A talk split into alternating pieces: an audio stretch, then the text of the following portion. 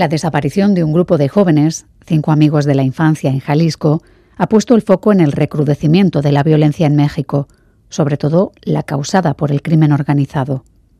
Una de esas bandas los secuestró y grabó mientras les obligaba a golpearse entre ellos para sembrar el terror posteriormente difundiéndolo en redes. Dolor, violencia y redes sociales, parte de los estragos que causa la ley del narco. Y precisamente leyendo sobre este caso en los diarios digitales, acababa llegando a algunas reflexiones que profundizan en el significado de esta violencia, reflexiones que alertan de cierto canibalismo en el narcotráfico mexicano y de cómo acaba siendo una forma de extorsionar y buscar que se mantenga a toda costa la ley del silencio. Soy Miriam Duque, la encargada de abriros esta Gambara Negra, un podcast de crónica negra en el que hacemos que ciencia, especialistas y pruebas abren más que nosotros para recomponer la actualidad y tratar de entender la mente de quienes se escoran al lado oscuro.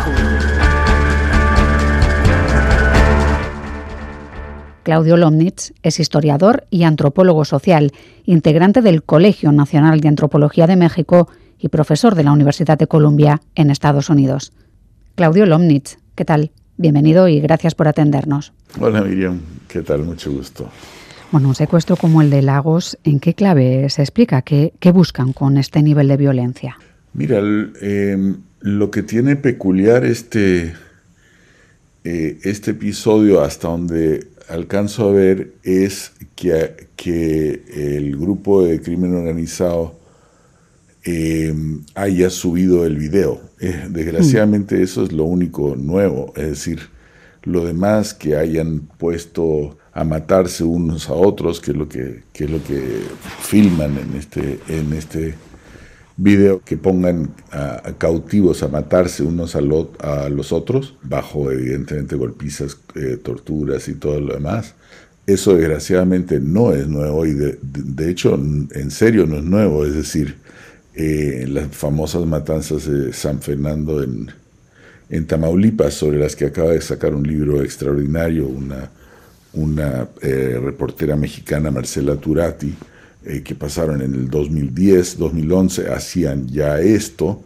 Ha habido reportes en prensa de otros casos de, de 2016, de 2018, 19 entonces, desgraciadamente, lo que se retrata ahí no tiene nada de nuevo. Lo que sí tiene de nuevo es que el grupo criminal lo filme y lo suba a redes. Eso sí es nuevo. Porque eso sí influye en gran medida en los que hoy son jóvenes, en quienes tienen 19, 20, que pueden verse reflejado en esos chicos que eran amigos y quedaron para verse después de un tiempo porque el miedo cala, ¿no? Y hay una generación que puede tener miedo a salir a la calle. Claro, que puede tener y que en cierto modo, me horroriza decirlo, debe de tener, porque en las, en las regiones en que está estas, eh, este tipo de situación muy calientes en México, eh, los jóvenes de ambos sexos, especialmente hombres, pero también chicas, este, eh, a veces desaparecen casi totalmente. Hace poco, por ejemplo, estaba yo entrevistando una, eh, una señora eh, en, eh, en, Fresnillo,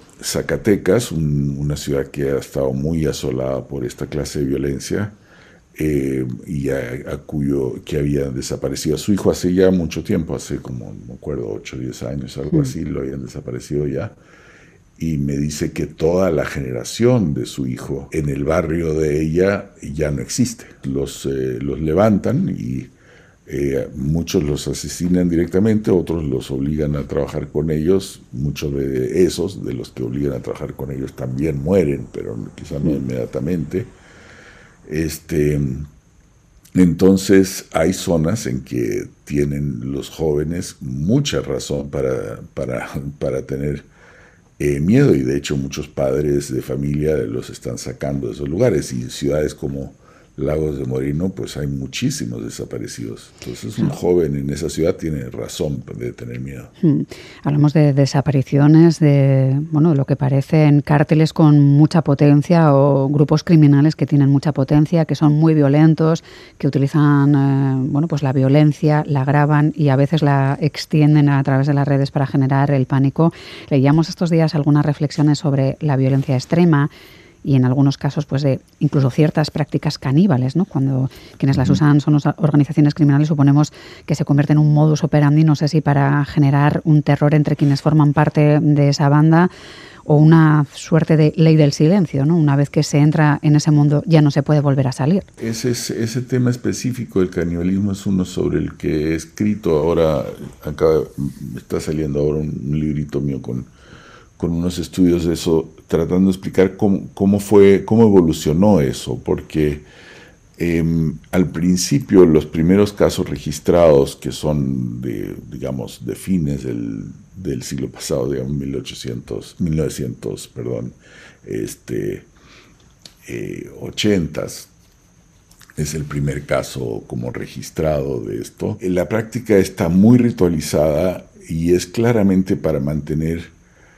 a un grupo, como una, crear como una sociedad secreta, es decir, eh, eh, la gente que, que, consume esto, pues es como una manera de mantener un, eh, un, lazo irrompible para los que están dentro de esa organización. una adhesión inquebrantable a, ese grupo. Exacto, es un poco como hacer, digamos, ser hermanos de sangre, algo así, tener un, es, son ejemplos muy ritualizados, incluso pasan por cierto. Eh, eh, pero eso después vuelve a aparecer ya en el contexto de, la, de las guerras este, entre, entre organizaciones, entre grupos este, armados, ¿no? Eh, y ya de una manera un poco diferente, en donde se está usando eso eh, a la hora de reclutar a una persona nueva como para ver si va a tener la fuerza o la, hmm. Eh, ¿no? la, la, determinación para llegar hasta dar el final, ese paso que es una transgresión tan fuerte, digamos, a toda la a toda la base moral, digamos, eh, de la civilización eh, moderna, bueno, no moderna, porque antigua, digamos, la, prohibición al canibalismo es una cosa que, que está ahí en, eh, digamos, en, el pasado, digamos, ¿no? Sí que es verdad en que... Las tradiciones premodernas también. Ah, que hemos mencionado dos ejemplos. Ahí, ahí ya se vuelve, perdón, se vuelve una cosa ya más como para seleccionar gente y después ya el tercer momento sí es un momento que es lo que tú mencionas, el uso de esto ya mediático como instrumento de terror. Hmm. Eso que quería hacer rebobinar un poco y parar en algunos de los ejemplos eh, que mencionabas, Claudio, porque, claro, eh, uno de los puntos era los 80, entiendo que hablamos de los narcosatánicos, que era un grupo criminal que operaba en, Ciudad de México, que sacrificaba personas y, en principio, hacían lo que decía su líder, Adolfo Constanzo, ¿no? que era una suerte de, brujo, prometía invisibilidad ante las balas, ¿no? si se bebía una suerte de caldo. Claro, cuesta pensar que, se llegue a seguir las directrices de una persona así. No sé muy bien de dónde sale alguien así. sí, fíjate que cuando salió ese escándalo, todo el mundo lo interpretó así como lo estás contando. Eh, en este trabajo eh, que hice hace un, hace un par de años, eh, analizo el, caso en detalle y lo que pasa es que este personaje, Constanzo, que eran, eran realmente santero, un santero, este, que normalmente no son caníbales, pero sí para nada, este, pero que sí eh, pertenecía a una rama de la santería que sí hacía sacrificio de animales, o sea, gallinas, cosas así, en los rituales. Este, eh, lo que pasa es que este señor entra a trabajar con lo que en esa época llaman el cártel del Golfo, que es eh, eh, que está en, la ciudad de Matamoros, en la frontera de Tamaulipas con Texas, en la frontera de México con Estados Unidos. Entonces él se traspasa de la Ciudad de México a Matamoros a trabajar con este cártel en un momento en que estaba transformándose toda la economía del narcotráfico mexicana, porque hasta mediados de los 80, o sea, de los 1980, la economía del narco mexicana estaba dedicada a dos productos, la marihuana y la, y la este, heroína, ambos son plantas eh, nativas ahí, o sea, se da la amapola y se da la, marihuana desde, mm. pues, desde siempre. Este, pero en el momento que entra la cocaína, que no se, no se da en México, ¿no? Entra, entonces entra en otras palabras la relación con, con Colombia, este, se vuelve mucho más complicado el negocio, porque estos señores, eh, este, este cártel del Golfo, que son de los primeros en entrar a esto, tienen ahora que tener relaciones en Centroamérica, en Sudamérica, además de las de Estados Unidos. Este, entonces pasan de ser como, por así decirlo, contrabandistas eh, de la frontera, que era lo que eran antes, a ser una organización muchísimo más compleja y eso les mete una paranoia muy grande, porque pueden ser traicionados mucho más fácilmente. Y es ahí donde contratan a este brujo Constanzo. Para buscar esa ley del silencio total, ¿no? E, ellos usan este ritual y Constanzo, digamos, también era un, ideólogo, un personaje yo creo bastante creativo en ese sentido, va desarrollando como, como una serie de rituales para ayudar a sellar ese grupo. ¿no? Ese es el primer momento. Pero después, cuando ya hay una guerra entre grupos y se están matando justo los del Golfo contra los de los Zetas, que había sido parte del Golfo, y ambos con los de Sinaloa y todo el merequetengue que existe en México desde hace algunos años, este, el canibalismo ya deja de ser eh, un, digamos, un secreto ritual de un grupo muy, eh, muy selecto, por así llamarlo, y se convierte en vez como dijiste, en un arma de terror entre grupos y también en una manera de seleccionar eh, reclutas, porque mm. ahora tienen que tener ejércitos, ya no son, eh, no son pequeños grupos, eh, ¿no? No, es, no, es, una pequeña mafia secreta, sino que estás hablando de, organizaciones que tienen que tener cientos de, de personajes armados este, y muchos son reclutas que no tienen, que hay gente que ni siquiera ellos conocen. Hmm. Entonces el, el, canibalismo sirve para eso. Ha servido para eso. Ah, cuesta pensar cómo se ha dado el salto para que eso que estábamos contando, que pasaba en 1980 aproximadamente, en, eh, torno al, al, cartel del Golfo, pase también en cierta medida de forma pues, al menos parecida en el cartel de Jalisco, al menos en el cartel de Jalisco Nueva Generación, porque también difunden eh, pues, eh, ideas como comerse un corazón, por ejemplo, cosas así. ¿no? Exactamente, sí. El cartel de Jalisco que ha sido muy, muy brutal eh, me parece, tengo la impresión, eh, es una impresión, no es algo que pueda yo documentar, eh, no sé lo suficiente, pero me parece que adopta muchísimas de las técnicas y de la forma de operar de los Zetas. Y los Zetas sí que habían entrado mucho a este tipo de tema, no necesariamente calimalismo, otras cosas también, es decir, eh, esto, esta práctica que, que, acaba de suceder en este episodio tan terrible con el que comenzamos la charla sobre eh, jóvenes que les piden que mate a su amigo, ¿no? o que mate a su, que se maten entre ellos. Esta, esta práctica la inventaron los Zetas Claro, uno empieza a pensar, eh, el sacrificio humano era un elemento importante del México prehispánico. No sé si tiene algo que ver aquello con lo que sucede hoy o qué pensarían siglos atrás si, si se asomaran, si se pudiesen asomar a esta situación actual, ¿no? Ni siquiera en inspiración. no, creo que no, no, no, haya ni siquiera inspiración, no creo que tenga nada que ver, pero es inevitable que la gente haga la conexión eh, porque es verdad que, digamos, eh, específicamente los aztecas eh, sacrificaban bastante números grandes de, personas, este, pero realmente no tiene que ver, o sea, esto es un invento nuevo, no existía, o sea, si tú, yo soy también historiador, si tú ves la prensa del siglo XX, del siglo XIX, los muy pocos casos que ocasionalmente entran los muy pocos casos de, canibalismo que aparecen son todos nota roja, es decir, como, no sé, un acto pasional en que una esposa mata, un, un esposo que seguramente era golpeador y que la tenía, le estaba dando una vida malísima, seguro, lo mata y le tiene tanta rabia que no, no sé, lo cuece y lo venden tamales, ese tipo de noticias. Eh, o, un, casos, digamos, de psicópatas, sociópatas, ¿no? Eh, son muy pocos casos, o bien casos como estilo el famoso de los chicos pobres este, del avionazo aquel en los Andes, famoso. Eso es, ¿no? Que, pasaron allí tantísimo tiempo que sobrevivieron gracias a, los cuerpos de quienes iban falleciendo, ¿no?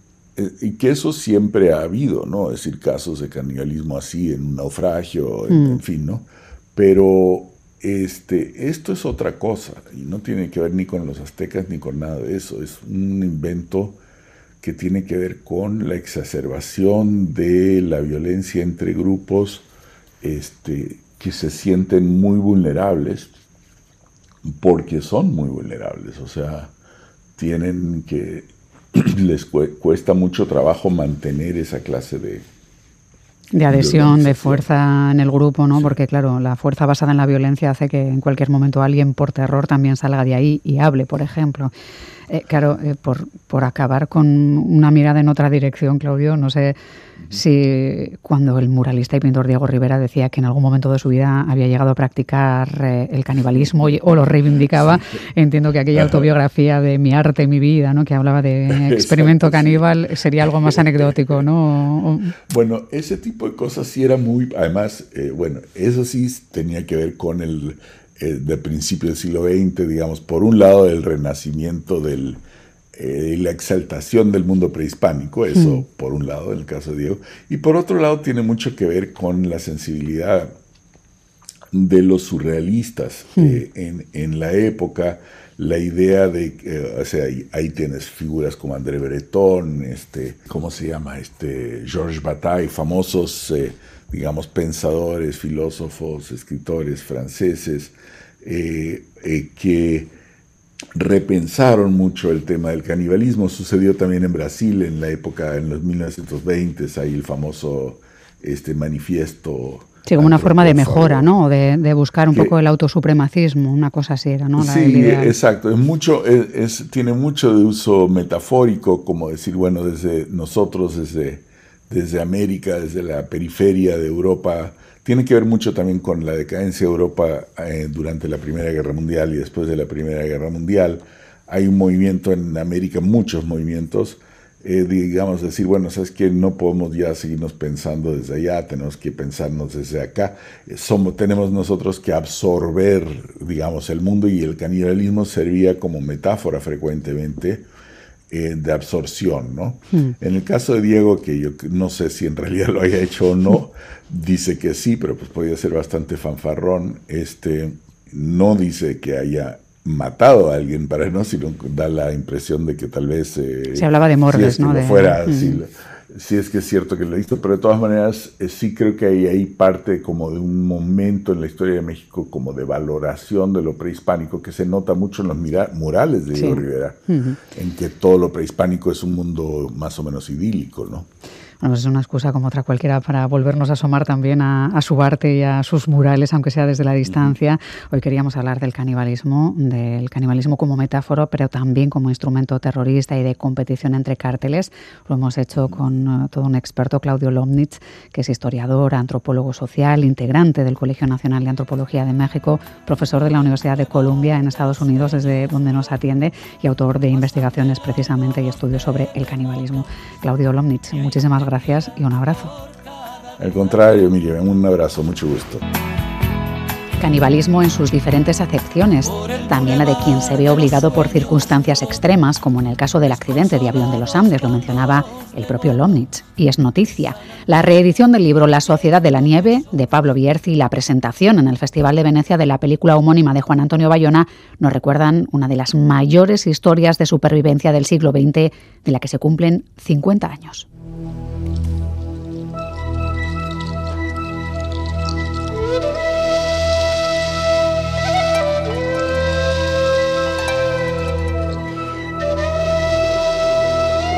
15 supervivientes. El decimosexto, Javier Metol, falleció en 2015. Todos se reúnen cada año para recordar el trágico accidente de aviación en un glaciar en la profundidad de los Andes. El libro La Sociedad de la Nieve de Pablo Bierci ha dado el salto al cine de la mano de Juan Antonio Bayona.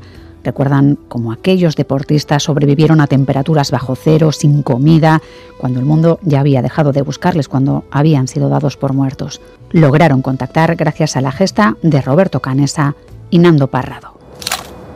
Pregunto para quién serán esas imágenes. Tal vez sean para nuestras familias. Volveremos a vivir en su imaginación. ¿Qué nos pasó? ¿Qué pasa cuando el mundo te abandona?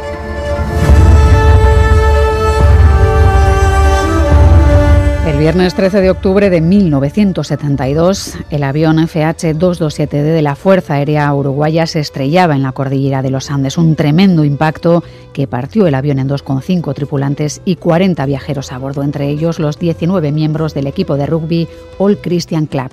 El impacto fue brutal pero no fue lo único que jugó en su contra. Cuando se perdió su pista, el copiloto creía estar cerca de Curicó, en Chile, pero en realidad estaban a 70 kilómetros de ese punto, algo que complicó las labores de rescate hasta hacerlas imposibles. En el accidente fallecieron tres tripulantes y diez pasajeros. La primera noche, por los 30 grados bajo cero y las heridas, murieron cuatro más. El décimo día, por una luz que sepultó los restos del fuselaje, otros ocho, y así fueron falleciendo muchos de ellos durante los 72 días, aislados en uno de los lugares más inhóspitos de la Tierra. Tuvieron que alimentarse con los cuerpos de los que iban falleciendo, una situación delicada que ellos vivieron casi, casi como un rito de comunión un rito que el mundo no entendió, extendiendo sobre ellos la sombra del canibalismo. De aquella experiencia surgieron libros, películas y documentales, pero solo Pablo Bierzi logró hablar con los 16 supervivientes para conformar la Sociedad de la Nieve. Pablo Bierzi, ¿qué tal? ¿Cómo estás? ¿Qué tal, Miriam? Un gusto estar con ustedes. Bueno, en el libro La Sociedad de la Nieve, por primera vez, los 16 supervivientes del accidente del avión de los Andes cuentan su historia completa. No sé si fue complicado que hablaran de aquel momento de sus vidas. Eh, no fue tan complicado por, la peripecia peculiar mía, Miriam, y es que yo pertenezco al mundo de ellos, o sea, yo soy compañero de, colegio de ellos, o sea, soy de la misma edad y fui mi infancia y adolescencia y, la vida que siguió, seguí siendo amigo de, los que están vivos, ¿no? pero dentro de ese grupo que nos moldeamos juntos están los que murieron. Entonces, yo pertenezco a esa comunidad, por llamarle de alguna manera, desde, desde el origen. Por eso que que incluso cuando ellos llegaron en el, 28 de diciembre del 72 a, Montevideo, uno de ellos, Nando Parrado, uno de los que caminó, que perdió la madre y la hermana, me pidió que lo ayudara a escribir un libro, porque yo era, era compañero de ellos, eh, tenía 22 años en aquel momento, pero además era el que me dedicaba a escribir. La segunda coincidencia, lo que era raro en un colegio como ese, que era un colegio de hermanos irlandeses que practicaban el rugby, bastante rudo, eh, donde no había chicas, en un solo varones. En ese mundo de deportista yo era una cosa rara porque me gustaba escribir. Bueno, las aficiones, como tú sabes, de, hmm. estos temas son, son intangibles. Entonces no me fue tan difícil, pero sí le fue difícil yo creo que a ellos llegar al momento en que todos quisieran eh, hablar de algo tan eh, traumático, aunque para ellos no fue trauma, es traumático para la sociedad que los mira de afuera.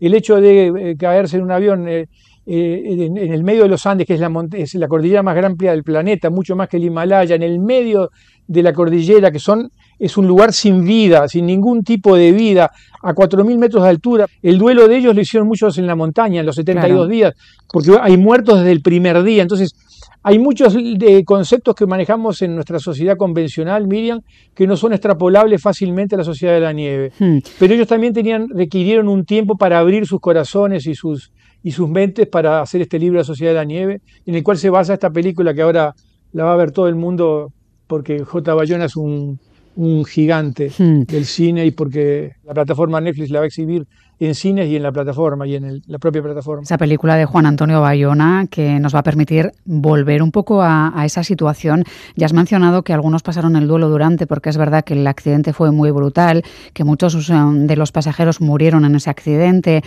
otros en las horas siguientes por las bajísimas temperaturas, hubo aludes. La verdad es que fue una vivencia tremenda en aquellos 72 días. Entiendo que para ellos eh, uno de los puntos de inflexión fue escuchar en una radio que ya no iban a buscarlos, porque realmente era imposible saber dónde estaban, porque cayeron en un punto muy diferente al que se esperaba. Es exacto. Mira, te cuento una anécdota para que veas la magnitud de los Andes. Yo estuve en ese lugar de los Andes, pero para los latinoamericanos yo he estado en diferentes lugares de los Andes. Los Andes atraviesan todo el continente desde, Colombia hasta Tierra del Fuego, Chile y Argentina. Yo he estado en, Colombia, en, los Andes, en Colombia, en Perú, en esta parte chilena-argentina y, al sur también de Chile y Argentina. Esta es la parte más inhóspita, más gigantesca.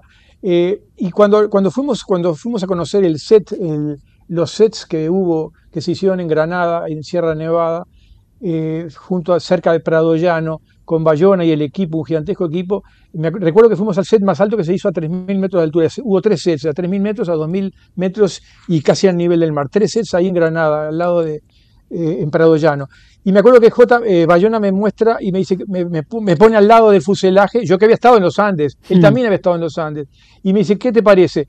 Yo digo, es muy parecido, pero en pequeña escala. Acá no tiene la magnitud de los Andes. No es que los Andes sea Em, tenga algo especialmente inextricable, o sea, imposible de recrear. Lo que pasa es que la magnitud de lo que es los tamaños continentales de América son distintos a Europa. O sea, el, eh, Prado Llano, que es donde estamos en ese set, tú veías los límites, tú tenías la percepción clara de que había un límite. Los Andes tú tenías la percepción clara de que no hay un horizonte. Hmm. El horizonte se, no, no, hay un punto final en el horizonte.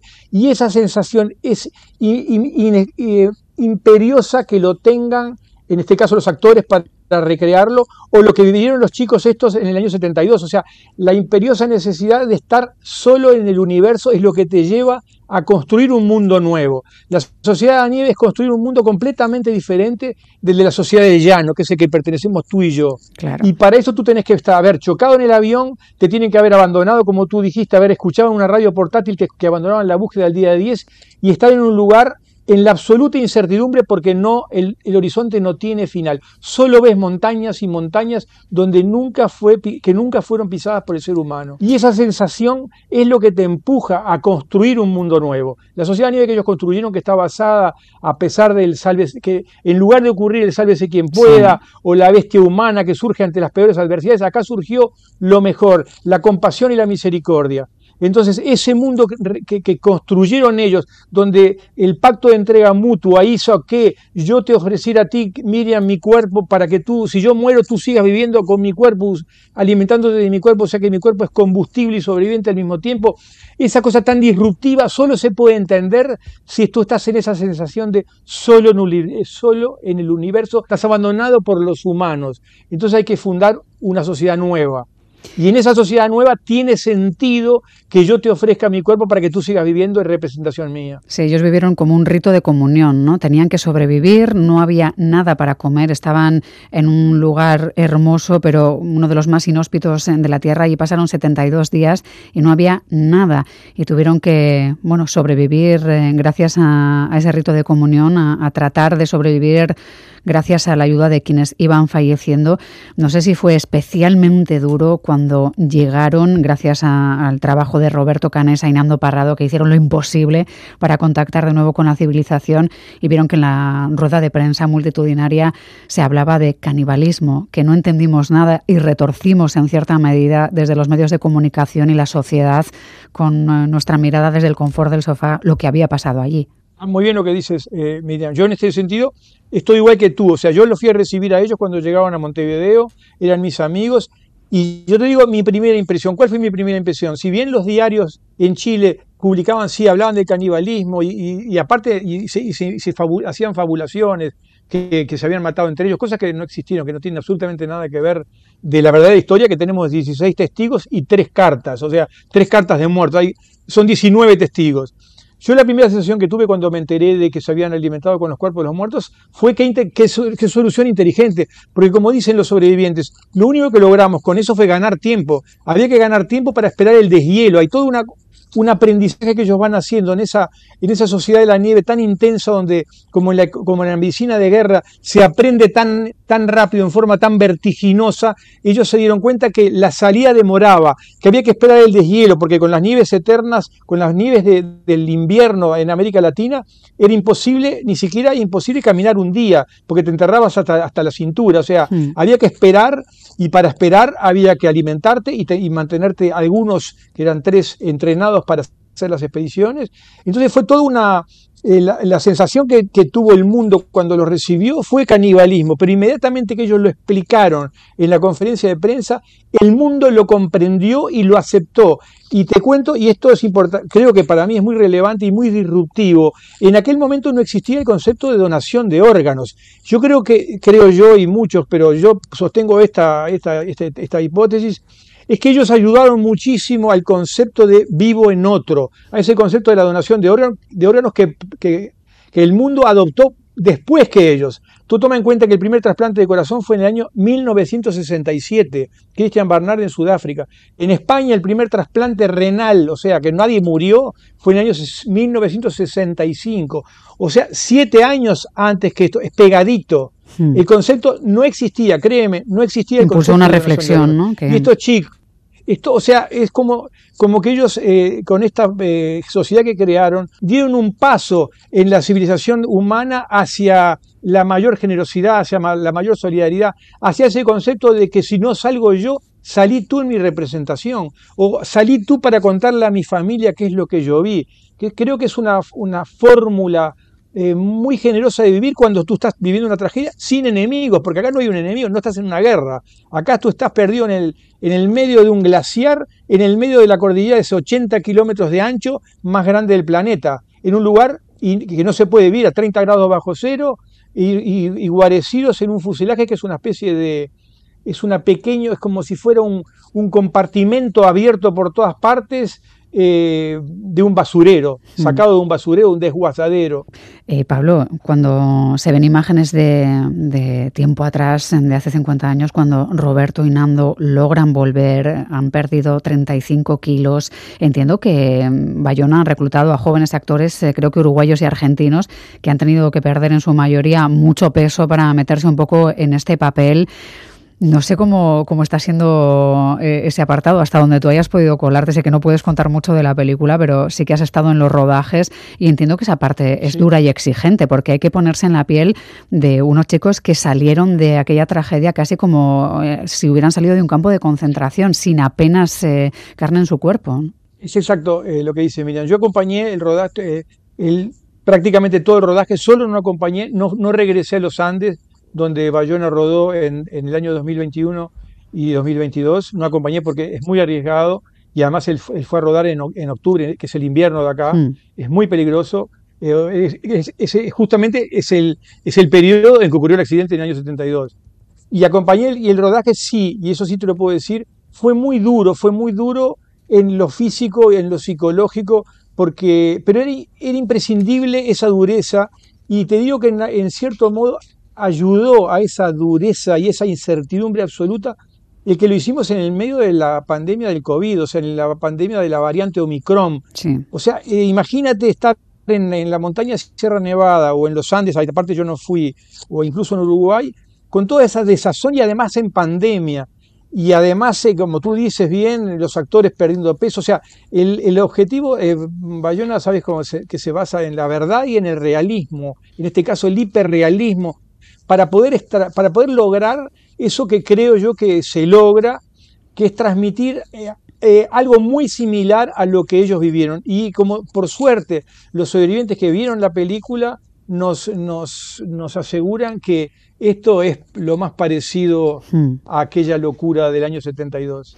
Son 15 supervivientes porque el número 16, Javier Metol, eh, fallecía en 2015, si no me equivoco. Sí, 14 porque sí, ha fallecido alguno más. Murió otro, sí, José Luis Inciarte murió hace menos de un mes.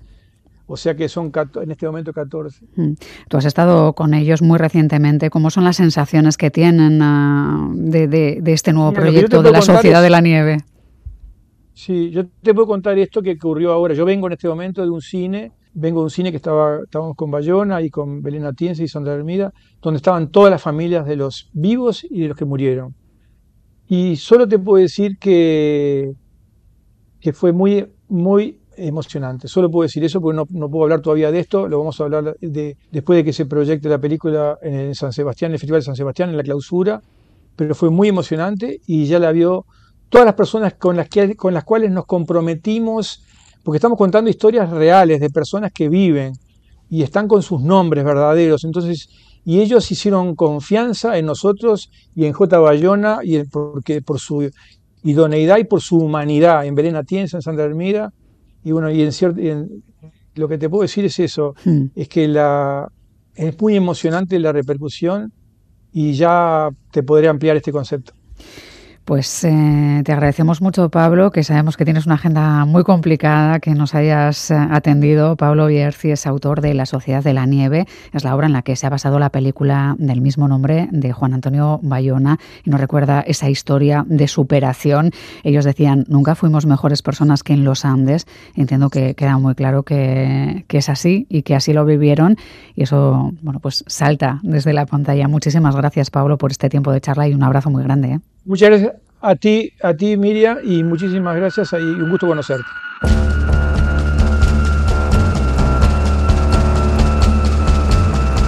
Gambara Negra, el podcast de crónica negra e investigación de EITB Podcast.